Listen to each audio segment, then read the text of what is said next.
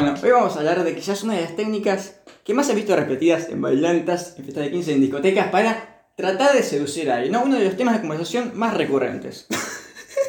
Supongamos entonces que usted ve su objetivo en la barra, ¿no? Tomando algo, ¿no? Entonces se le acerca y dice, hola, ¿qué tal? ¿Cómo te va? ¿Usted ha pensado en un momento por qué fueron los españoles los que colonizaron a los pueblos americanos y nativos de Australia y no al revés? En este caso, puede que la persona lo mande a la mierda.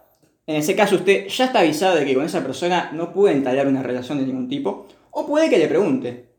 Me hace esa pregunta y digo, no, pero ¿por qué el desarrollo humano se produjo a ritmos tan diferentes en los distintos continentes? No sé, lo de todos los días. Muy bien.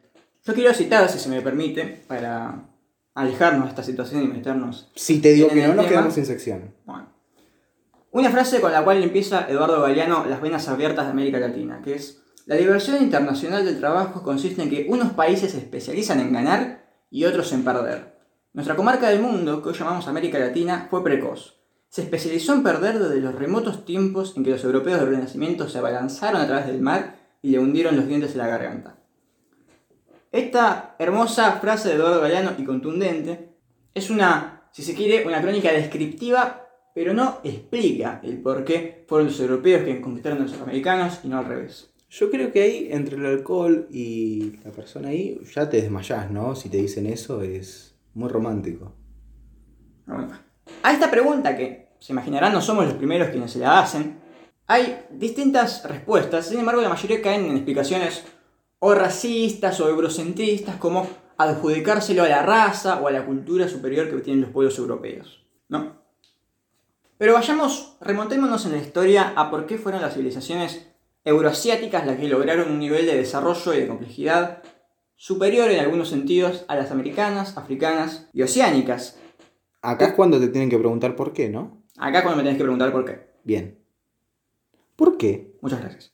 No es una cuestión de tiempo, desde luego, ya que el ser humano surgió de África, y si fuera por una mera cuestión temporal, diríamos, bueno, entonces los pueblos más desarrollados son los africanos, luego los asiáticos, luego los europeos, luego los americanos y luego los oceánicos. Pero esto verdaderamente no se dio así, entonces el factor tiene que ser otro. Oh. Si analizamos la forma del continente euroasiático, es un continente que se expande de este a oeste, por lo cual en términos generales tiene un clima común más estable que el que encontramos en América, que es un continente que se expande de norte a sur, por lo cual tiene climas muy variados. De hecho, el Imperio Romano y Mongol se extendieron horizontalmente. Claro, bueno, es un buen ejemplo. ¿Qué beneficios nos da esta forma de los continentes? Primero que podemos cultivar y tener a las mismas especies de vegetales y de animales en rangos territoriales muy amplios y que además el continente euroasiático es un continente que no tiene grandes trabas y límites.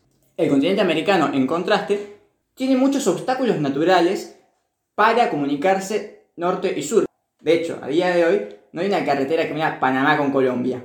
Entonces, si analizamos históricamente, las eras donde más avanzó el conocimiento humano fueron aquellas eras donde era más fácil intercambiar conocimientos entre distintas civilizaciones.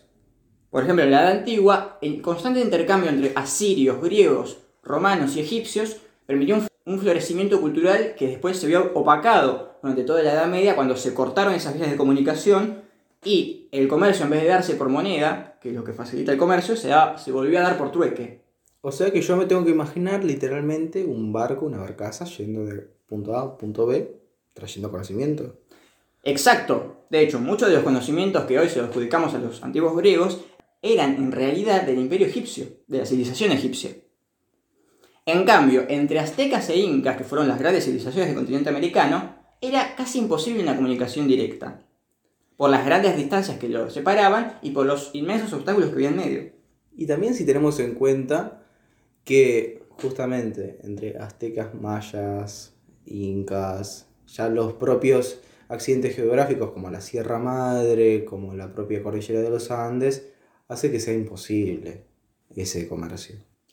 Ahora, esto que hemos analizado, que es si el continente tiene un eje este-oeste o norte-sur, tenemos que analizarlo conjuntamente si tenemos especies animales y vegetales para domesticar y usar en esa superficie. Y esto es lo que se ve ¿no? en las dos revoluciones agrarias que Europa tuvo antes que nosotros los americanos, ¿no? Claro, y la cantidad de especies nativas que podemos encontrar en cada continente. O sea, vos me estás comparando una papa con el trigo.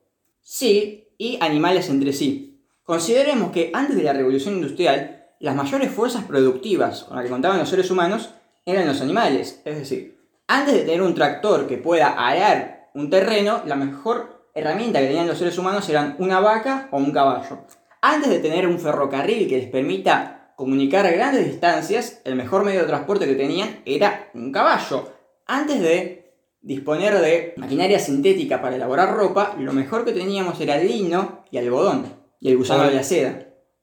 O la propia lana de la oveja, ¿no? Claro, también. Bueno, todo eso que nosotros nombramos, el caballo, la vaca, la oveja, el gusano de la seda, el lino, más el trigo, el arroz, se encontraban en el continente europeo asiático. Entonces vemos que ya de partida tenían más recursos disponibles para poder construir una civilización. Los aztecas construyeron su civilización en base al maíz, no disponían de una gran variedad para poder elegir. Y el maíz es un vegetal que también tuvo que ser domesticado, porque hasta conseguir los maíces de día de hoy que conocemos, la planta original que se encuentra en estado silvestre es una planta que tiene frutos mucho más chicos y es mucho más complicado de cosechar. O sea que vos me estás diciendo que nos que ellos tuvieron un beneficio gracias a una vaca. Claro, porque si lo pensamos, la vaca es una cosa increíble. La vaca agarra pasto y lo convierte en vaca. Y el pasto no lo podemos comer, pero la vaca sí. Entonces, es una gran fuente de recursos y de comida. Y esto es muy importante. ¿eh? Si están tomando apuntes, chicos, esto es importante. Al haber más recursos, crece la población.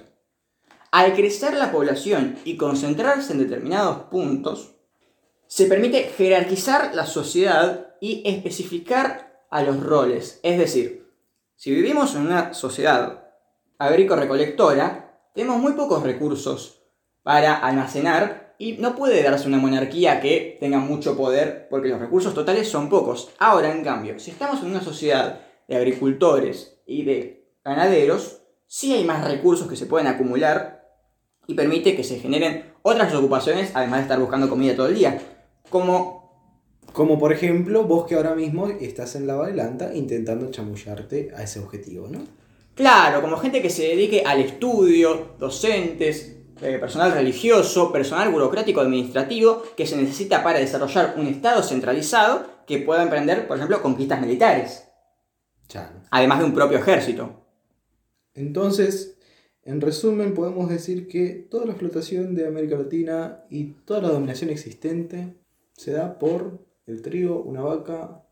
Si vamos a los factores últimos, sí, desde luego. Además de que los españoles, por volver al ejemplo de la conquista de América, tenían historia enfrentándose a otras civilizaciones y conociendo las trampas que podían generar. En cambio, los aztecas y los incas, si volvemos a la historia de cómo Pizarro conquista el imperio inca, eh, le pide reunirse al emperador y lo atrapa. Y Pizarro tenía una armada de 300 hombres y los incas tenían 80.000 soldados. Y también está el elemento de la viruela, ¿no? Que gracias a eso una población eh, indígena pudo ser diezmada. Exactamente. El tema de las enfermedades se genera porque justamente al vivir en ciudades en contacto con animales se producen muchos saltos de virus de animales a humanos como el que vivimos hoy, lo cual le permitió a los europeos generar un gran archivo de virus, bacterias, etc., para los cuales ellos ya tenían formado una resistencia y que al entrar en contacto con el continente americano, que de nuevo no tenía animales domésticos, generó un diezmo en la población. Y es por eso que los europeos enfermaron a los americanos, pero los americanos no enfermaron a los europeos. ¿Por qué? Porque no tenían enfermedades circulando entre ellos. ¿Por qué? Porque no tenían animales los cuales llegar a contagiarse. ¿Y para qué me sirve saber esto? Y justamente para poder chamullarse a una persona en medio de una bailanta.